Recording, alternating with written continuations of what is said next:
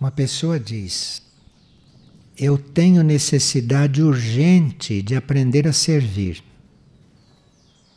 E eu preciso estar mais conscientizado do serviço grupal e do trabalho individual. Preciso entender as duas coisas. Eu deveria estar fazendo muito mais do que faço, mas ainda estou muito às voltas com os meus problemas humanos. Bem, aqui no planeta Terra, até hoje, a expiação e o pagamento kármico é o que predomina até hoje. Aquele componente regenerador e aquele componente criativo no planeta Terra ainda é muito menor que esse lado expiação, que este lado pagamento kármico. Então, a maioria aqui no planeta Terra, naquilo que faz, está expiando, está pagando karma anterior. Então, muita gente está em certas atividades não porque aquela seria a atividade dela. Ela está naquela atividade pagando débitos. Isto é o quadro quase geral. Aí pode ir entrando um outro componente, que não é esse componente da expiação, que não é esse componente de você estar fazendo uma coisa, de você estar fazendo uma tarefa para pagar alguma coisa que você deve. Este é o quadro geral, quase. Então, para entrar aí um outro componente, um componente regenerador do trabalho, para entrar aí um componente criativo precisa que você esteja com este karma anterior mais ou menos saudado. Enquanto você tiver karma com as atividades, você está aqui espiando, você está aqui pagando coisas que você deve. Isto é quase geral. Então, quando começa a entrar este componente regenerador, este componente de você fazendo um trabalho que não é pagamento kármico teu, mas é um trabalho em benefício do mundo, em benefício do outro, que você não está fazendo por karma, mas que você está fazendo como serviço. É aí que você começa a compreender o que é o serviço. Então, se nós precisamos, por exemplo, trabalhar tantas horas por dia, ganhando por hora para sustentar a casa, nós não podemos, nesta situação, de expiação, compreender o serviço. Isto não é serviço, isto é pagamento kármico. Então precisa que esses pagamentos kármicos vão acontecendo, preciso que esta conta kármica vá mudando, que é para você entrar numa atividade que você não está fazendo por karma, mas que você está fazendo por outros motivos. Para nós irmos trabalhando isto, isto é, para nossa atividade ir deixando de ser compulsória, para ser uma atividade criativa e não kármica, nós precisamos ter o cuidado de tudo o que nós vamos fazendo, seja kármico, seja criativo, tudo o que nós estamos fazendo, nós estamos pensando no bem estamos oferecendo aquilo para o bem. Então, digamos que karmicamente eu tenha que ser motorista de táxi, karmicamente. Então, eu vou ser motorista de táxi para cumprir aquele débito kármico. E sendo motorista de táxi, eu tenho que, naquela tarefa, aprender a fazer o bem. E assim com qualquer tarefa. Qualquer tarefa que a gente tenha que desenvolver, ali a gente tem que encontrar o meio, tem que buscar o jeito de transformar aquilo num elemento de bem, de construção do bem. Eu citei o fato do táxi porque é uma das profissões mais comuns aqui na Terra, não? De forma que é uma coisa que todos compreendem. Agora, naquilo que a gente está fazendo, deve estar presente a nossa intenção de fazer o bem, não de ganhar o sustento, compreende? Porque se você está como motorista de táxi, é óbvio que você está ali tirando seu sustento. Você só para de rodar com táxi quando você aquele dia ganhou o necessário que você precisa ganhar. Não é assim? Todos sabem. Ele só para de trabalhar quando ganhou aquilo que naquele dia é previsto. Mesmo nessa situação, ele teria que sobrepor a isso a construção do bem. Percebe como vai modificando a questão do trabalho aqui na Terra. E além de nós estarmos procurando desenvolver o bem em qualquer tarefa que esteja fazendo, nós precisaríamos desenvolver os lados mais positivos daquela tarefa e desenvolvermos os lados que a gente vê que é negativo, o mínimo indispensável. Então é nesse trabalho da seleção durante a tarefa é que você vai encontrando esse equilíbrio. E aí, no planeta como um todo, esta parte de trabalho por expiação, esse trabalho para pagar dívidas kármicas, vai sendo substituído por um componente criativo. De forma que aprender a servir é começar a entrar nisso, que aí você vai sentindo o serviço. Você tem que estar a serviço quando dirige um táxi e leva alguém para um lugar bem negativo. Até ali você deve estar encontrando uma forma de servir. É assim que essas atividades no planeta vão mudar, vão se regenerar. Mas vocês veem, isto tem muito chão ainda para isto acontecer. Quer dizer, a necessidade kármica de você fazer as coisas não deve ser para você a coisa mais importante. Você está fazendo aquilo por necessidade kármica. Você tem que encontrar ali o motivo de fazer o bem e ali dentro começar a fazer o bem, a regenerar o trabalho. E é assim então que a humanidade vai compreendendo o que é o serviço.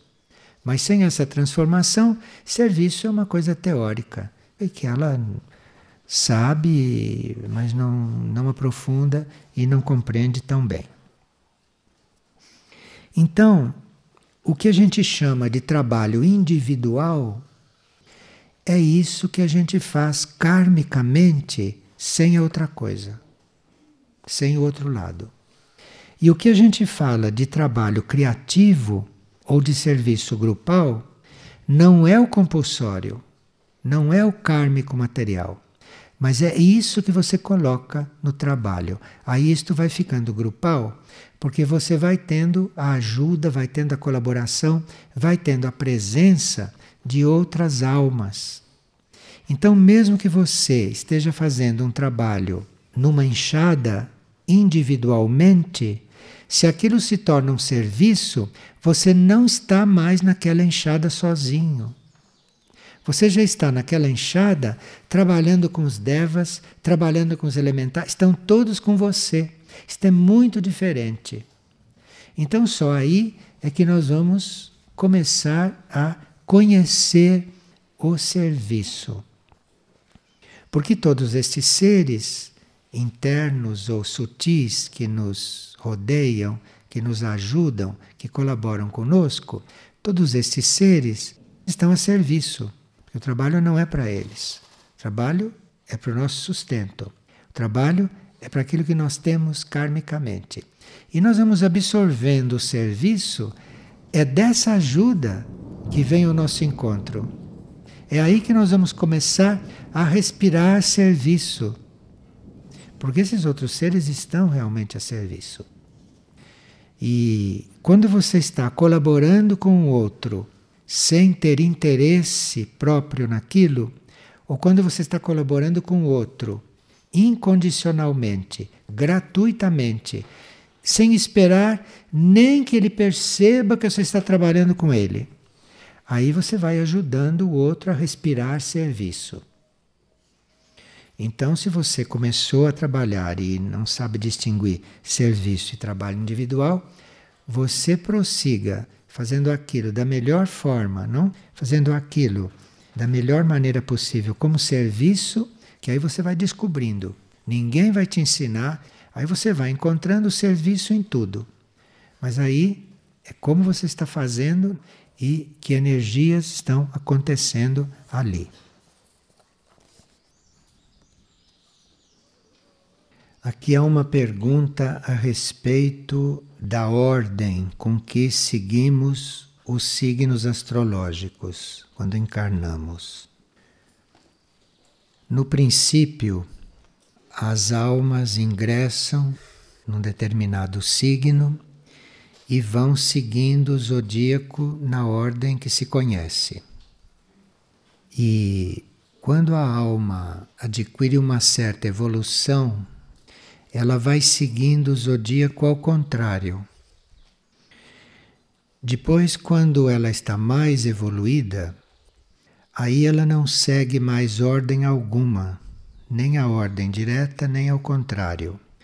Mas ela encarna naquele signo que vai ajudá-la mais no seu trabalho. De forma que são várias formas de se seguir. Conforme a necessidade da tarefa, a alma encarna no signo que vai ajudá-la mais, como energia. Essas necessidades básicas para nós estarmos em um signo e no outro é segundo o que nós temos que desenvolver naquela vida. Por exemplo, Aries nos ajuda muito a aprender a pensar. Touro nos ajuda muito a aprender a sentir, sensibilidade. Gêmeos nos ajuda a aprender a perceber. Câncer nos ajuda a intuir, na intuição. Leão nos ajuda na purificação, na formação da personalidade. Virgem nos ajuda no lado interno da energia do amor. Balança nos dá a capacidade de compreendermos as coisas, principalmente as coisas que são tidas como incompreensíveis, como incongruentes. No escorpião, nós vamos encarnar quando precisamos dominar a nossa natureza inferior. Em Sagitário, nós somos ajudados a perceber a nossa alma, a perceber o nosso eu interior, nosso eu interno. Capricórnio, nós vamos encarnar quando devemos ingressar no serviço, termos uma energia de serviço mais ativa, começarmos nesta prática do serviço. Em Aquário, nós vamos encarnar para que a nossa vida e a nossa energia de amor consiga transcender a forma, consiga transcender as coisas formais e as coisas pessoais. E vamos encarnar em peixes para ir desenvolvendo a nossa capacidade de servir a um número cada vez maior de pessoas de chegar até, ajudados pela energia deste signo, termos uma capacidade de estimular grande número de pessoas, ter muita influência. Então veja, isto tanto podem ser necessidades individuais imediatas, que a gente vai desenvolvendo ordenadamente, e depois ao inverso, como se a uma certa altura, depois de termos feito o zodíaco, várias vezes, nós entrarmos naquele signo que vai nos ajudar a desenvolver aquilo que está menos desenvolvido, segundo a nossa necessidade.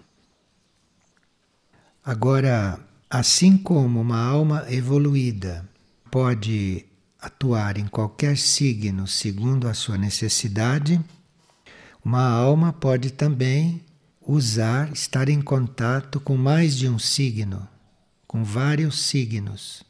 Ela vê quais são os signos que podem ajudá-la, e embora ela não possa encarnar em todos, ela não depende disso, mas ela se conecta com aqueles signos que são mais oportunos para aquele momento. Agora, vocês têm alguns dados sobre isso na hora de crescer interiormente, não? E tem outros no novo impulso astrológico. E uma pessoa diz que desde criança ela tem dificuldades para dormir. E ela gostaria de ser ajudada a não sofrer mais de insônia. E ela pergunta por que, que uma pessoa tem insônia. Nós internamente, no nosso inconsciente, sabemos que enquanto o corpo dorme, que a nossa consciência vai para o profundo de nós mesmos. Nós sabemos disso. Nós sabemos, não internamente, que quando dormimos podemos até chegar no nosso núcleo mais profundo, na hora do sono profundo. Portanto, o sono é uma grande oportunidade que nós temos de estar em contato com nós mesmos, embora não tenhamos consciência disso quando retornamos. Quem tem insônia é porque não quer se conhecer, tem medo de chegar diante de si próprio. Então, para ele não chegar lá no fundo, ele não dorme. É uma recusa de conhecer a realidade de si próprio. De forma que, se a pessoa faz um trabalho sobre isto, ela vai lentamente conseguindo dormir. Mas ela, enquanto tiver dificuldade em se conhecer, isto é insônia, é para isso, para ele não se conhecer, porque se ele não dorme, ele não vai lá para o eu profundo e fica na sua superfície. Se isto sempre foi assim, é porque esta fuga é muito antiga. Então, há muito tempo que esta pessoa não quer se conhecer. Agora, ele diz que quando passa as horas acordado, que ele fica muito irritado. Ao mesmo tempo que ele faz esse trabalho de se autoconhecer, ele pode, se não consegue dormir de imediato, fazer uma leitura, fazer qualquer coisa né, para não ficar ali acordado. Existem os livros de Ângela Maria La Sala Batá, que tem vários exercícios para nós nos autoconhecermos. São exercícios todos baseados nos ensinamentos do tibetano. São seguros. De forma que, ali nos livros de Angela Maria La Sala Batá, nós temos questionários para responder, temos temas para desenvolver. Então a pessoa vai fazendo esses exercícios e com isto ela vai se conhecendo, ela vai descobrindo coisas de si, ela mesma vai buscando e com isto a insônia vai terminando. Agora, para ajudar neste processo, a pessoa pode pedir né, ao seu eu interno que lhe mostre em sonhos tudo o que ele tem que transformar. Porque aí já esta resistência que ele tem para dormir, se ele pede para o eu interno o instruir em sonhos, ele equilibra isto, ele vai equilibrando e ele vai se interessando por essa vida de sono. Aí ele pede para o seu eu interno, para o seu eu interior, conduzir a sua vida de sono. Porque realmente durante o sono nós aprendemos muitas coisas.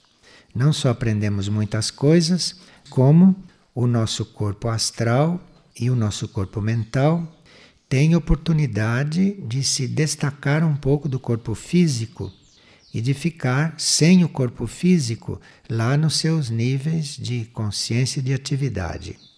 Então, isto é muito importante, porque aí o corpo astral, no plano astral, pode ser instruído, pode ter encontros com instrutores, não? E no plano mental, mesma coisa. De forma que esta pessoa precisava rever, não, as suas ideias sobre o sono, para que ele inconscientemente não impedisse a si próprio de adormecer. Naqueles casos, pessoas que vivem essa experiência de insônia de uma forma especial quando estão aqui em Figueira. Pois é, pessoas que vivem essa experiência de insônia quando estão aqui em Figueira. Isto pode ter também outras razões, não? Nós dissemos uma razão básica. Mas isso pode ter outras razões, pode ter até razões físicas que podem ser tratadas. Agora, algumas pessoas, quando chegam aqui, levam um tempo para se adaptar à energia. Então, quando estão nesta fase de adaptação, pode ser que durmam menos, ou pode ser que não consigam dormir, mas isso é uma questão de adaptação à energia daqui. Terminada essa fase de adaptação, a pessoa começa a dormir normalmente. E como saber o que é ilusão e o que é real? Bem, em princípio, nós, como personalidade, como ego, vivemos na ilusão. Normalmente vivemos na ilusão. Porque nós, como ego e nós, como personalidade, vamos fazendo as nossas escolhas, vamos fazendo os nossos movimentos, levando em conta aquilo que nós sabemos do nosso momento atual, aquilo que nós conhecemos desta encarnação. Então, como ego, nós podemos estar fazendo algo na melhor intenção, mas estar errado porque nós não sabemos o que se passou conosco nas vidas passadas e nem o que se passou com as pessoas com que estamos lidando nas vidas passadas. De forma que nós nos iludimos de que estamos agindo direito. Como podemos estar agindo direito se estamos nos baseando só nas aparências? Estamos nos baseando só naquilo que são os fatos concretos, visíveis, não é? Desta vida. Não sabemos de onde viemos e nem de onde as pessoas vieram do passado. De forma que é uma ilusão que a gente está fazendo tudo certo, consigo e com as pessoas. Agora, para nós irmos saindo desta ilusão, nós precisaríamos estar mais guiados pelo nosso ser imortal, pelo nosso ser interno. Porque quando o nosso ser interno nos guia ele não guia da mesma forma como o nosso intelecto nos guia, ou como a nossa mente guia, ou como a nossa personalidade se guia. O eu interno, quando guia, está levando em conta o conjunto das nossas vidas, não só esta encarnação.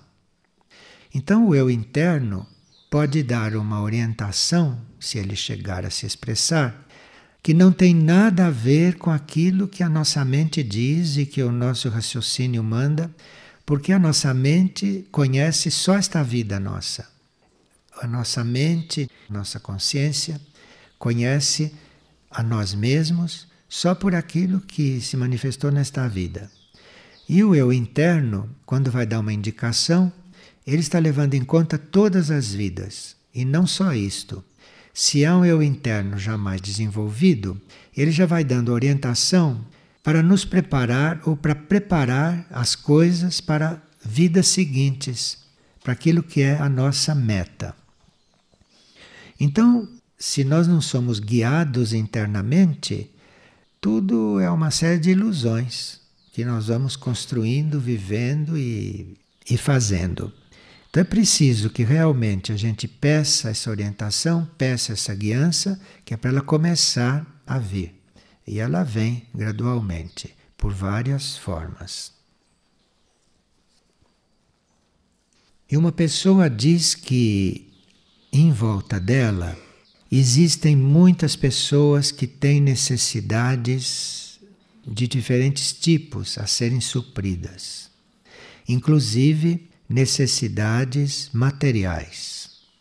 E ele gostaria de saber como é que ele deveria agir corretamente com o dinheiro, com o uso do dinheiro nesses casos. Então, principalmente na hora de ajudar os outros, a gente precisa ter o máximo de ajuda interna possível. Porque nós podemos, sem querer, sem ter intenção, interferir no karma do outro e interromper uma coisa que o eu superior do outro está levando ele a viver e a fazer. Principalmente nessas ajudas, nós temos que ter muita luz para fazer isto. Agora, com respeito ao uso do dinheiro, esta pessoa pode procurar os cassetes a respeito da energia monetária, que ali se fala disso com bastante largueza. É muito bom que a gente se interesse por isso, saber ajudar os outros da forma mais adequada possível e saber usar os próprios recursos materiais na ajuda dos outros, sem interferir no karma dos outros, sem desmanchar aquilo que o outro está vivendo por karma. Isso é muito importante.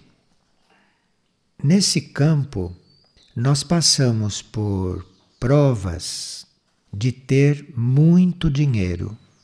Então, quem tem muito dinheiro, dinheiro sobrando, isto é uma prova para ver como é que ele age, como é que ele se comporta e o que ele faz de tanto dinheiro. Isto é uma prova muito importante. Feita esta prova de como ter muito dinheiro, aí pode vir a prova de ter pouco dinheiro, para ver como é que a gente se sai tendo pouco dinheiro, não tendo dinheiro suficiente, inclusive para as necessidades básicas. Isso são provas. Essas provas podem se alternar através das vidas, ou podemos ter essas provas seguidas até que a gente aprenda a ter dinheiro e que a gente aprenda a não ter dinheiro. Porque ter dinheiro ou não ter dinheiro, isto não deve nos afetar. Então nós temos muitas vidas de muita fartura, muitas vidas de muita restrição, para aprender a não se afetar por isso. Agora, quando nós conseguimos não nos afetar mais por isso, aí começam aquelas vidas nas quais nada nos falta. Mas as coisas não nos faltam só quando a gente já aprendeu a tê-las e a não tê-las. Então, isto são escolas, são vidas ou são várias experiências que a gente passa na mesma vida. Então, para nada nos faltar, é preciso que a gente tenha aprendido a ter e a não ter. E se poderia nos falar mais sobre comunicação e por que cometemos tantas falhas nesse sentido? Nós teríamos que estar mais atentos ao nosso eu interno, mais atentos a isto do que praticamente a esta ordem material das coisas.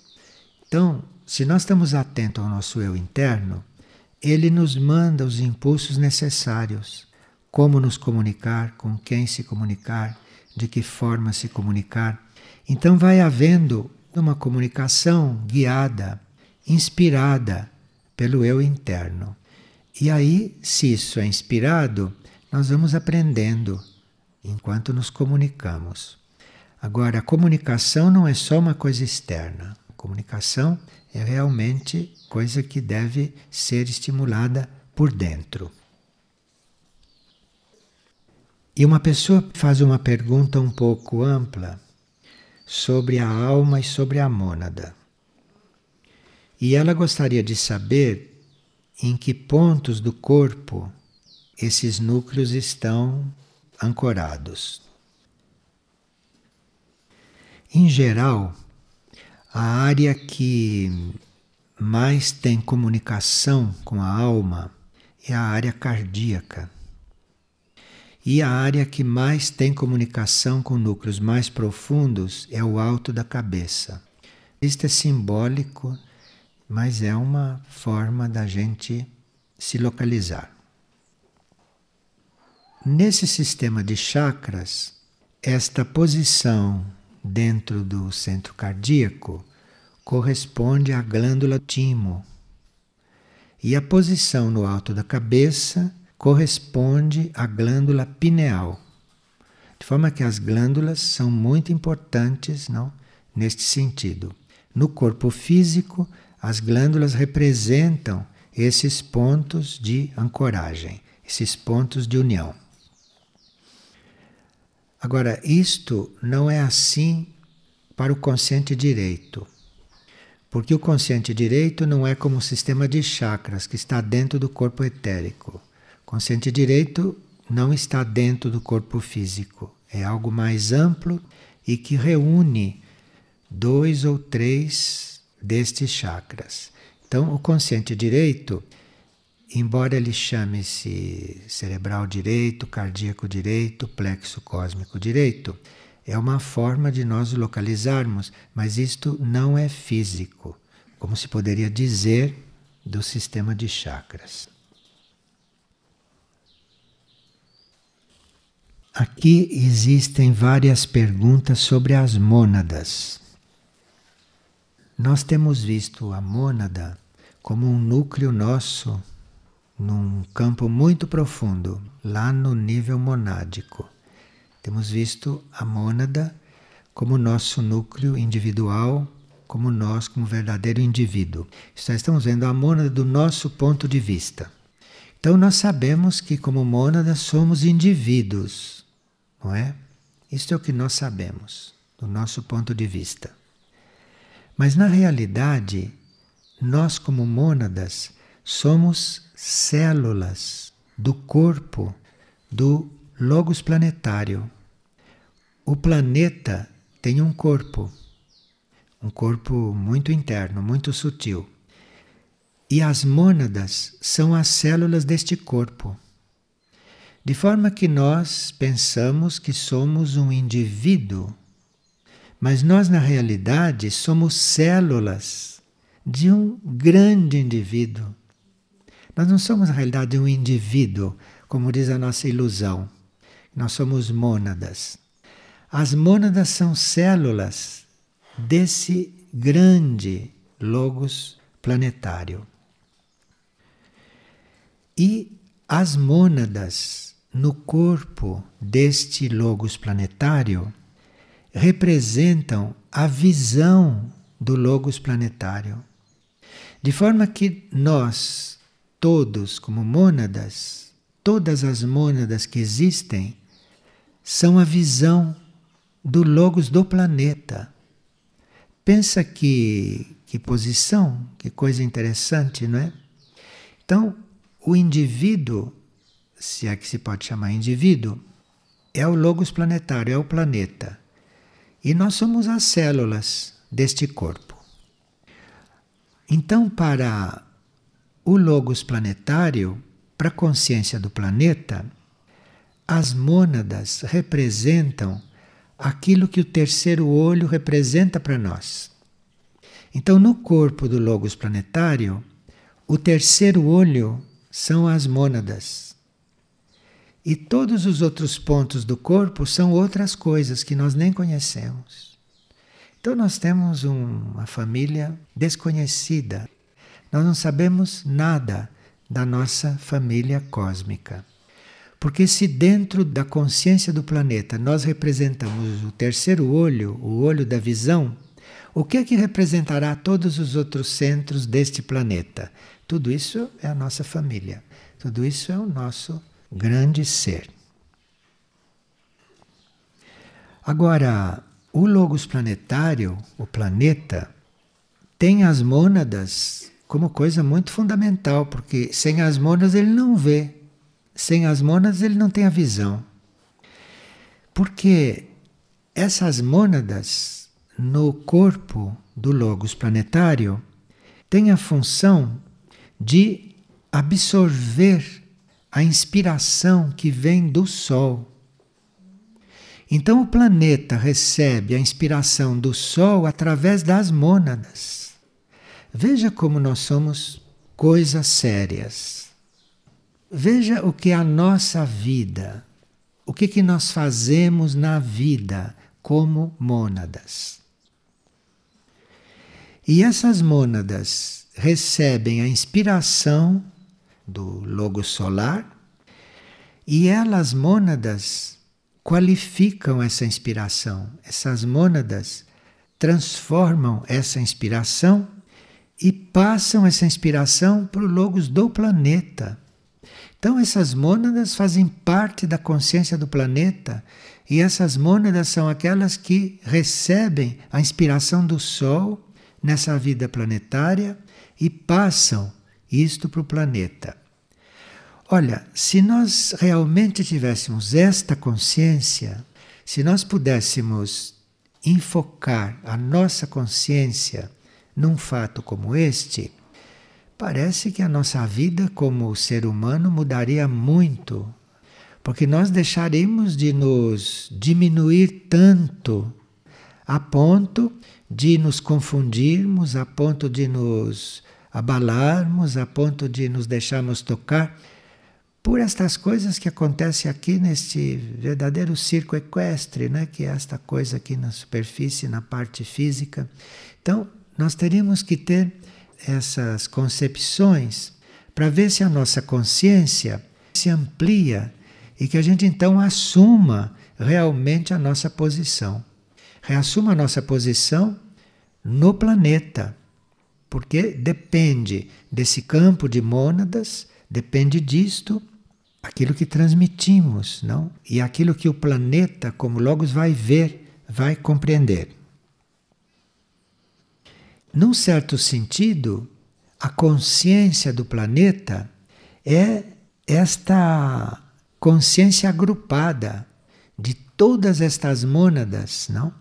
Não só humanas, mas mônadas dévicas também.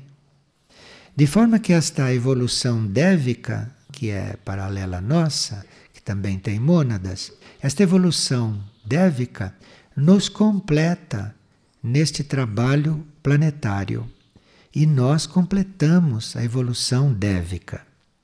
Porque para o planeta ter uma visão perfeita da mensagem do Sol, não, para ter uma visão perfeita dessa inspiração que vem do Sol, são necessários estas mônadas humanas e essas mônadas dévicas.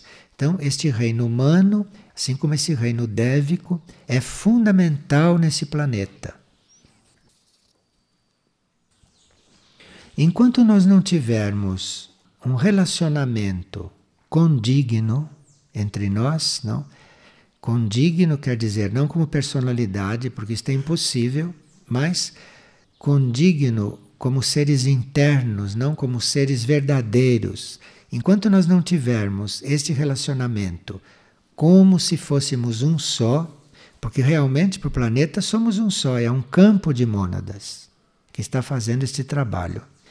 Então, sem isso, nós não vamos tomar consciência deste outro lado, destas mônadas dévicas, não? Deste reino dévico que trabalha conosco em todo este processo. E como esses grupos não de sete mônadas que formam um regente, esta pessoa está perguntando se a experiência de uma mônada repercute nas outras. Claro, porque isto é uma unidade. Isto chama-se o reino das mônadas. Isto é um reino só. Então tudo repercute. Tudo repercute no reino todo no reino monádico. E aqui a propósito ainda de hora de crescer interiormente, não? A propósito daquele episódio Cérbero morre, que está dentro do signo de Capricórnio, uma pessoa pergunta por que que Jesus desceu aos infernos depois de desencarnar. E porque Padre Pio também declarou que desceu aos infernos.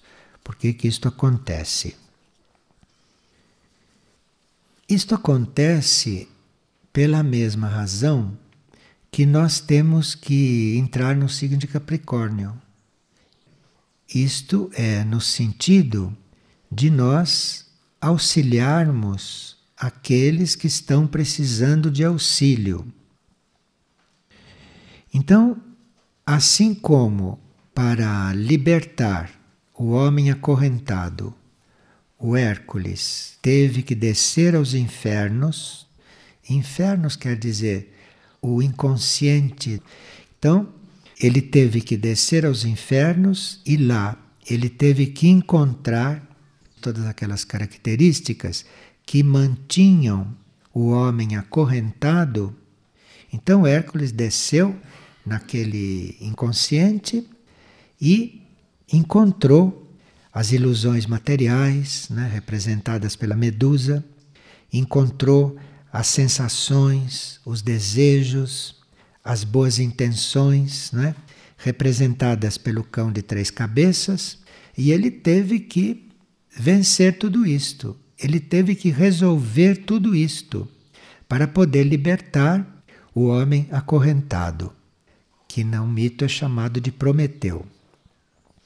Quando se diz que Cristo desceu aos infernos e que Padre Pio desceu aos infernos, eles foram fazer isto em nível planetário.